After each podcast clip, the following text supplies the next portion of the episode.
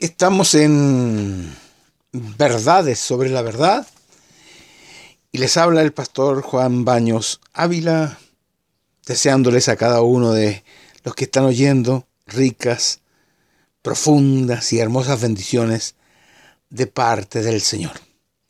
Quiero compartir con ustedes un, un versículo ampliamente conocido de las Escrituras. Está en Apocalipsis 3.16 dice la palabra de Dios lo siguiente, pero por cuanto eres tibio y no frío ni caliente, te vomitaré de mi boca. ¡Wow! Me surgió este texto a raíz de una noticia que que veía en la televisión que tiene que ver con algo paradójico propiamente tal. Y es lo siguiente. Acá en Chile hay un consejo de la transparencia. Están metidos en todas partes y en todas partes están denunciando quienes, ¿no es cierto?, eh, de una u otra manera tienen, por así decirlo, tejado de vidrio con respecto a a cierto tipo de cosas. A los que manejan mal las cosas, los que hacen chamullo, los que... En fin, los que delinquen sin que sean vistos o conocidos. Y este consejo a la transparencia tiene la característica de colocarlo en, la opinión pública, para que todos conozcan, ¿no es cierto?, de quién se trata la empresa, el individuo o quien sea en un momento determinado. Pero la, noticia decía de que el Consejo de la Transparencia estaba enjuiciando a su presidente porque, de acuerdo a cómo manejaba este consejo, no era tan transparente. Las normas que estaban establecidas, él no las cumplía de tal manera que este consejo de la transparencia no aconsejaba a nadie porque sus hechos estaban diciendo lo contrario. Y aquí surge el tema que es el aparentar ser lo que se quiere ser, pero que no se es. Y en nuestro lenguaje hay una serie de cosas que, que tienen este contrasentido. Por ejemplo, eh, policías que roban, que son ladrones. Paradójico. Buenos, aparentemente que son malos. Justos, que son injustos. Ricos, que cuando tienen que pagar impuestos, alegan pobreza.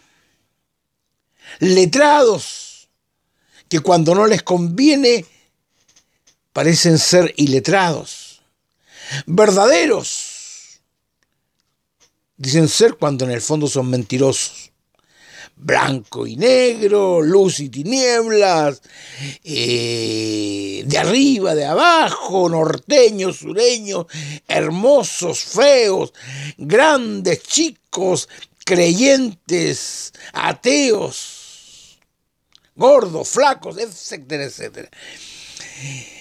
Esto es como el camaleón, que son de acuerdo a las ocasiones que cambian de color.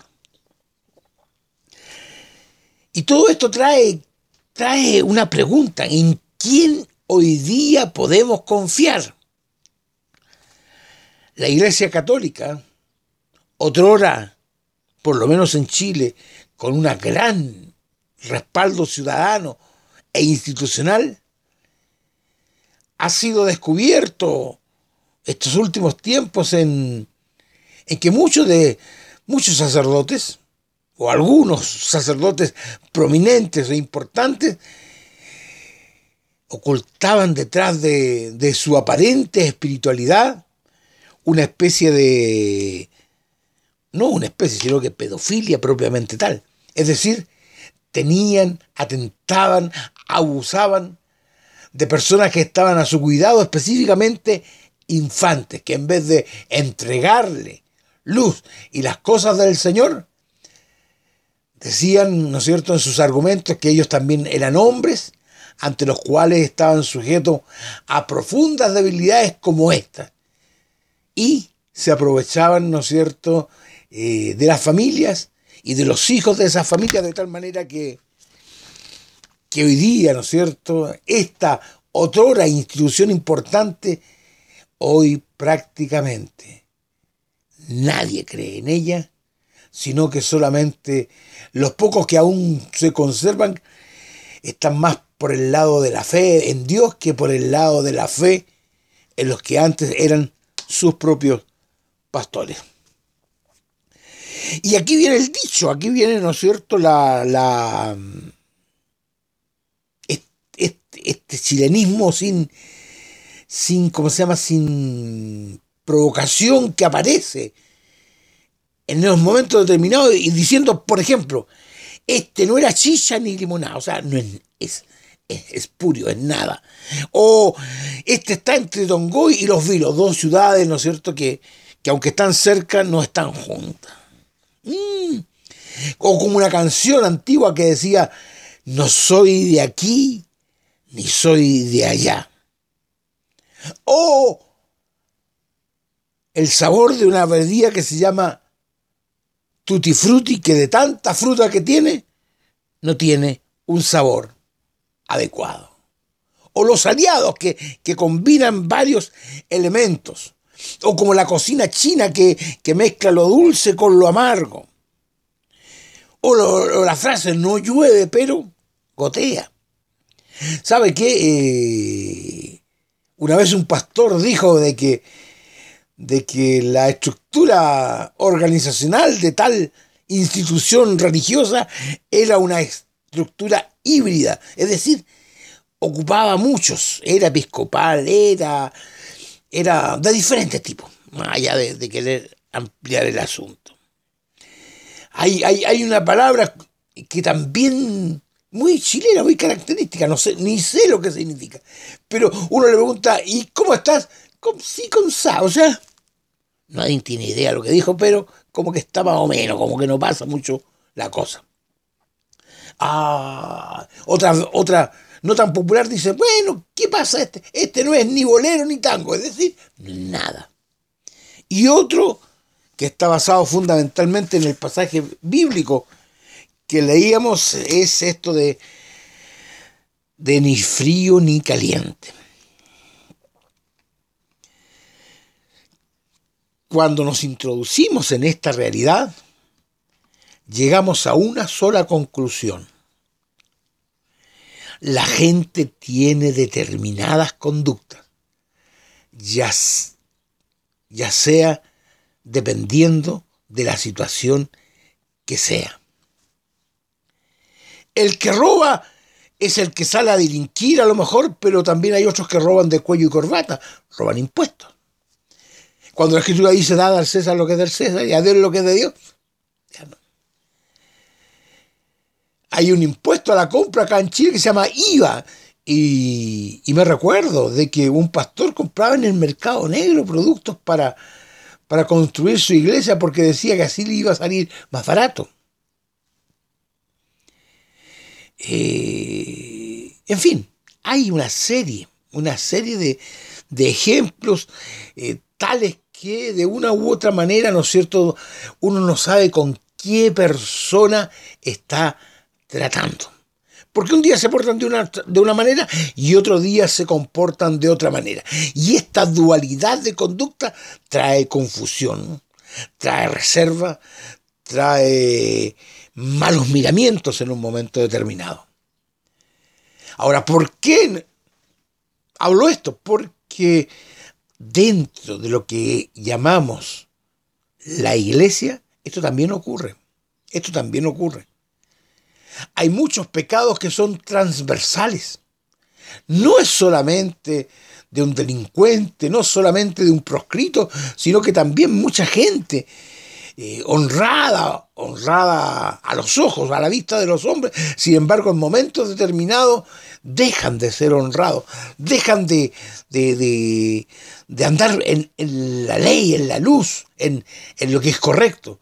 De tal manera, ¿no es cierto?, que incurren en lo incorrecto porque esa incorrección les beneficia. Cuando era pequeño tenía un, un, vecino que se ganaba la vida de manera muy especial. Él era un testigo falso. Se pasaba su vida en los tribunales y en los tribunales ofertaba su trabajo. ¿Cuál era su trabajo? El de ser un falso testigo. Yo lo vi y nunca lo vio. Yo lo sentí, nunca lo sintió. Yo predije, nunca predijo. Es decir, él siempre estaba a favor del que le pagaba. De tal manera, ¿no es cierto?, que él lo hacía cuando yo le pregunté una vez, le dije, no, es que con esto como, con esto vivo, con esto mantengo mi familia, con, con esto. Es un mentiroso profesional. Pero uno lo veía y, y no parecía lo que era. En los ámbitos de la fe hay muchos que parecen ser y no son. Hay muchos que ostentan un grado de, de jerarquía y no va acompañado ese grado de jerarquía con la espiritualidad que se requiere.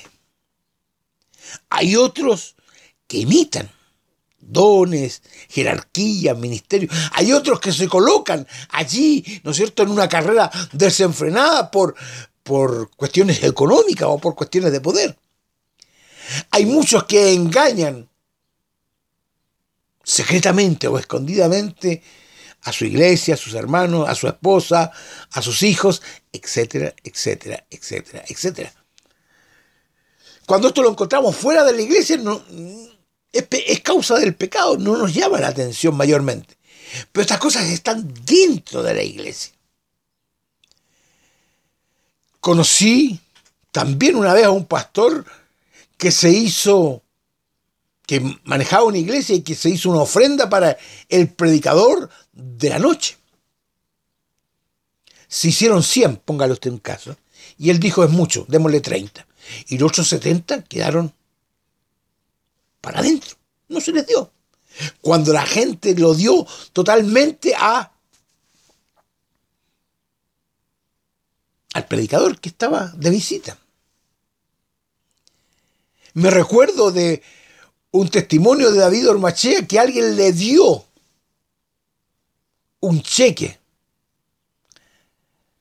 de 100 dólares, parece, o 10 dólares, no me recuerdo muy bien, no me recuerdo muy bien. Y él lo entregó cuando le estaban haciendo la ofrenda para él, como una manera de no. de hacer nitidez, claridad con todo. Lo echó ahí el, el ofrendero que era el resultado, ¿no es cierto?, de esa ofrenda era toda para él. Pero el cheque nunca se lo dieron. ¿Por qué? Porque alguien determinó que era mucho, que era suficiente con lo que ya se le estaba dando, etcétera, etcétera, etcétera, ante lo cual, dictatorialmente, ¿no es cierto?, pasa a llevar la voluntad de todos sus feligreses, de todo el amor, de toda, de toda la, la dávida de los, de, los, de los creyentes que allí estaban, y de por sí y ante sí, él toma ese dinero, no sé si para él o para otro, que a la larga no tiene importancia. ¿Qué digo con esto? De que uno hace trampa. Lo hace el niño en el colegio cuando, cuando copia.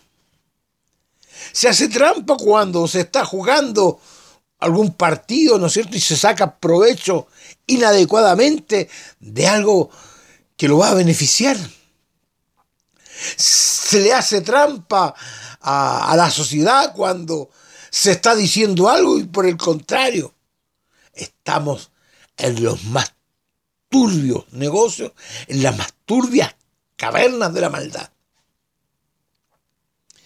El Señor, el Señor tiene una claridad.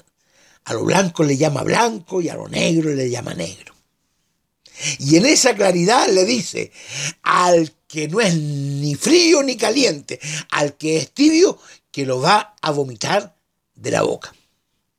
No lo va a aceptar, no lo va, lo va, lo va a desechar, lo va a dejar de lado. Ahora, ¿por qué? Porque somos llamados a hacer y no a pretender ser o a eh, parecer ser, sino que hacer. Hay un dicho que dice la esposa de César o la esposa de, de Pilatos no tiene que serlo, sino que también parecerlo. O no solo parecerlo, sino que también serlo. En ese juego de palabras está la verdad de que, de que hay que ser derecho hasta el fin. De ser capaces, ¿no es cierto?, de, de, de que aún en la iglesia hacer las cosas como corresponden. Usted conoce el pasaje de la escritura y en el libro de los hechos sobre Ananías y Zafira. ¿Quién le estaba pidiendo la totalidad? Nadie. ¿Quién le estaba pidiendo, no es cierto, que, que fueran unos mejores que otros? Nadie.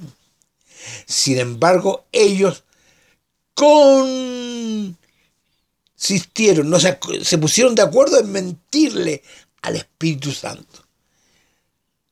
Ellos no lo sabían, no lo creían, pero así es. El que miente a la iglesia, el que miente a la esposa del Cordero, sabe que él está mintiendo al Cordero mismo. Claro. Eh, si estamos agazapados, si estamos allí, ¿no es cierto?, en tinieblas, en medio de la luz, al que estamos ofendiendo es al Señor de la luz, al Señor de la claridad. ¿Sabes? Dice la Escritura que Jesucristo fue tentado en todo, en todo. Y cuando dice todo, todo. Pero dice, sin pecado. Es decir, no había doblez en él. ¿Nosotros pecamos? Claro que sí. Pero nuestro pecado es incidental, por así decirlo, y ocurre en un momento determinado, pero no debiera ser nuestra conducta diaria. Es por ello que, pedimos perdón y que el Señor nos perdona. Entonces, ¿cuál es nuestra realidad delante de la, de la comunidad? Puede que sea grandiosa y espectacular, pero que ante los ojos de Dios seamos indignos y miserables delante de Él. Cuando el Señor nos da la sentencia anticipada, te vomitaré de mi boca. Le está poniendo un freno, le está poniéndole un paralé, le está poniendo, ¿no es cierto?, un pare, hasta aquí nomás, a todas esas conductas que dejan mucho que desear. Pienso en mí y me da pena. Pero también pienso en mí y me da la alegría de saberme perdonado por el Señor en su inmensa misericordia. Yo no tuve la capacidad alguna de hacer algo para que el Señor me perdonara. Él me perdonó por amor. Él me perdonó, ¿no es cierto?, porque quiso, porque le plugó, como dice Reina Valera 1909. Pero ¿sabe qué? No puede ser una constante, no puede ser una, una, una conducta permanente el estar con actitudes de las tinieblas y no caminar en el camino de Dios. El apóstol Pablo al escribir Corintios dice que somos transformados de día en día. De tal manera, nosotros que al mirarnos a un espejo cada día nos parecemos más al Señor. Tuve la visita de mi hermano hace pocos días atrás y lo miraba y él tenía o tiene gestos pero muy parecidos a mi, a mi padre, que ya falleció pero tiene la chispeza, la viveza de mi madre, que también ya falleció. Y de una u otra manera él está reflejando a sus padres, la conducta, quiénes eran ellos. ¿Quién es nuestro Padre espiritual? ¿Quién es nuestro Padre celestial? ¿Quién es el, el ejemplo, ¿no es cierto?, que nosotros debemos seguir? El Señor. Y para ello debemos andar, y lo dice la Escritura, como Él anduvo desterremos todo mal que haya en nuestra mente y en nuestro corazón y seamos capaces de vivir de acuerdo a la luz y no conforme a las tinieblas. Que Dios les bendiga.